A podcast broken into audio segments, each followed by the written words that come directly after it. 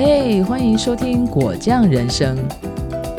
人生如果酱，用耐心熬煮，用真心调味。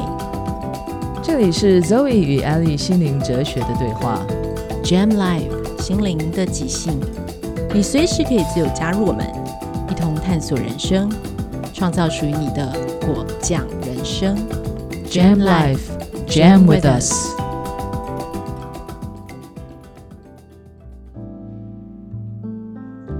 从我们春分开播到现在，啊，我们陆续的收到了一些听众朋友给我们的回应，啊，包括就是给我们的五星评分，还有留言，甚至在呃赞助的平台上，我们也收到了大家实质上面的支持，这些真的点点滴滴给我了我们非常大的鼓励，嗯，非常非常感谢各位听众。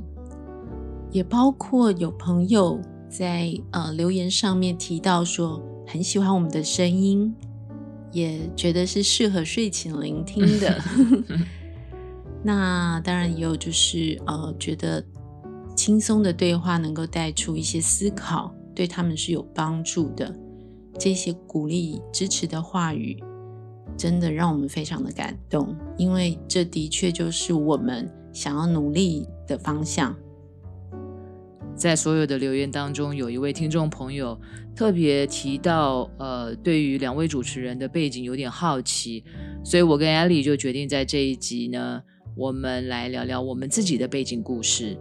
嗯，对，如果你没有对我们的背景故事感到好奇的话，那可以现在去做自己的事情，不一定要往下听。那我就先。从我自己开始聊聊好了，先跟听众朋友做一个自我介绍。嗯，我觉得我的人生其实还算蛮精彩的，最精彩的部分应该就是搬家这件事情。从小到大，我算过，我可能跨国搬家至少有十二到十三次吧。学业的部分，我就曾经在三个不同的国家就读，台湾这里只念过一年。那工作呢？我也曾经在三个不同的国家就业，所以如果听众朋友想说，哎，为什么这个 Zoe 有的时候会有一两句几句英文卡进来？真的不好意思，我会尽量的翻译。那我也相信 Ellie 会协助我。我曾经从事电影制作、广告制片，那我也曾经在有线电视呢担任过频道导演，也曾经担任大学的讲师。后来呢，我就从呃媒体制作呢转换转跑道到这个管理职。我在某个电子公司负责他们的产品研发到品牌的经营，啊产品上市。所以后来大部分的工作时间呢，我都在美国。到了差不多六七年前吧，我就搬回来台湾定居。从在职场上打拼了二十几年，呃，担任不同的角色、不同的职务，到今天录制这个 podcast，其实是一个蛮大的转变。那这个转变呢，其实跟我的毛孩子有很大的关系，他彻底改变了我的人生，也是因为他，呃，开启了我的灵性之门。呃，我学习了宠物沟通，还有各种的能量疗愈，这当中包含了水晶疗法啊、灵气疗法。还有班尼克的能量疗法，那也因为学习灵气的这个关系呢，在这过程当中，大约六七年前吧，就跟嗯艾莉这个已经失去联络十几年的朋友呢，又联络上了，所以很高兴呃有这个机会能够跟艾莉在这边一起录制 podcast。嗯，没错，这真的是缘分，真的是缘分。我记得当时，呃，我认识 Zoe 的时候，我才刚从从大学毕业。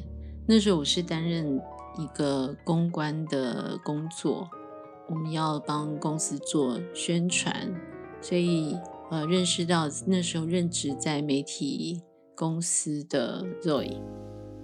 所以当时我们在谈论的应该都是关于这方面宣传啊、公关啊、对 频道销售这些东西。没错，那也从来没有想象到说，哎，数十年后我们的重逢，嗯，居然会有机会在这里，呃，跟大家分享一些心灵的东西。嗯，这还蛮妙的。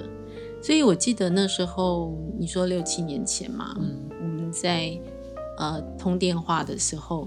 你跟我讲说，哎，你学了灵气，然后你正要找这个宠物沟通的老师，我还蛮惊讶的，因为这跟我当时认识的你完全不会联想到身心灵这方面的一个这种，呃，当然就是那年代已经久远了，只是嗯，我觉得哎很好啊，没想到我们这么。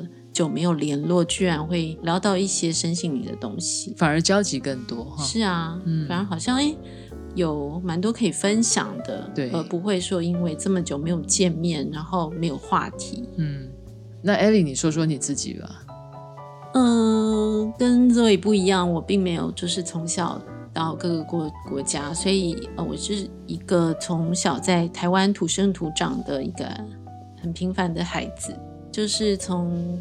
大学毕业吧，我就开始工作了，投入到职场。我最先接触到的工作，第一个就是公关，也就是我刚认识 Zoe 的时候。那一直后来就是做了广告啊、企划、行销这方面相关的工作。后来我就去呃学了设计，多媒体设计，也也自己成立了工作室。所以我蛮长的一段时间都是算是个人的工作室。那后来我也做过关于业务方面的工作，然后电商。那接触身心灵方面的话，呃，至今我刚算了一下，原来也快二十年了。嗯嗯，当时就是一边工作有空的时候。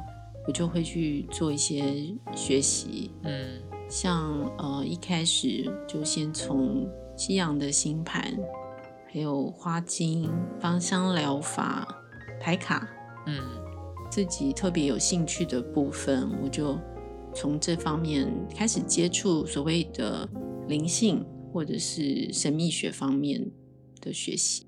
那接触能量疗愈的话，也是呃刚好那时候朋友。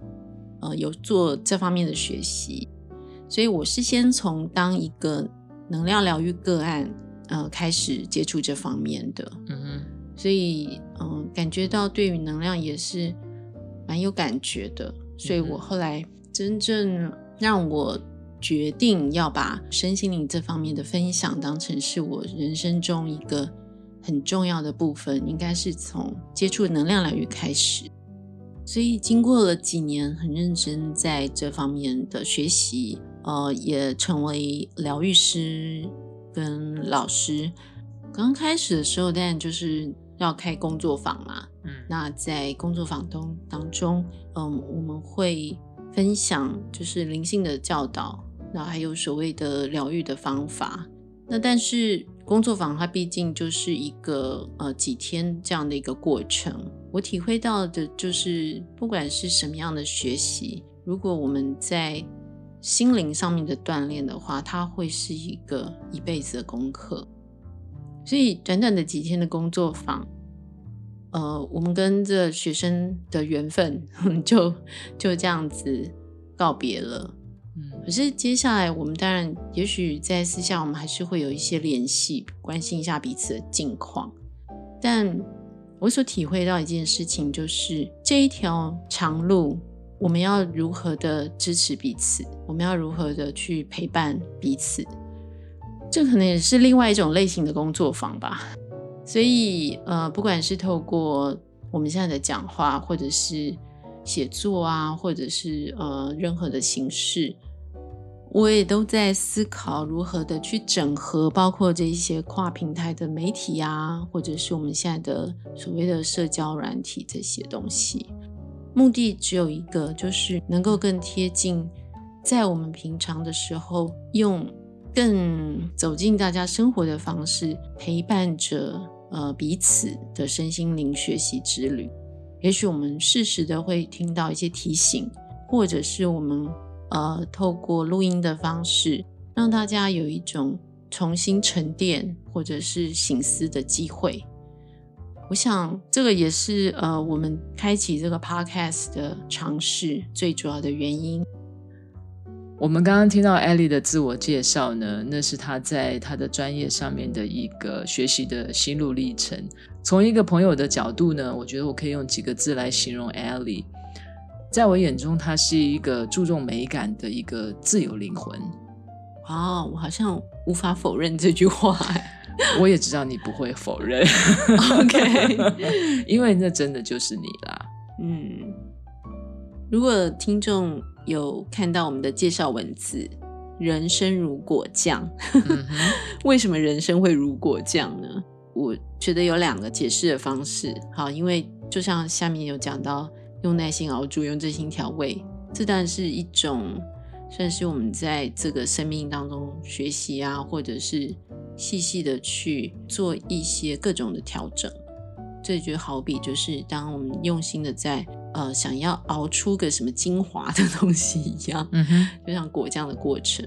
另外一种解释方式就是，哎，人生如果酱，嗯，如果是这样的意思，果酱人生呢？Jam life，Jam。如果说有在玩音乐，尤其是像爵士的话，应该对于这个字的另外一个含义也不陌生，因为 Jam 它除了是果酱的意思之外，它也有就是在音乐上面即兴创作的意思啊。有时候我们去一些呃 bar 或者是像现场演奏的一些地方，肯定有一些音乐家，他们未必有彩排过，但他们听到同一种和弦，或是听到某一个熟悉的曲调，他们自然人可以就是自由的加入彼此，嗯哼，然后做。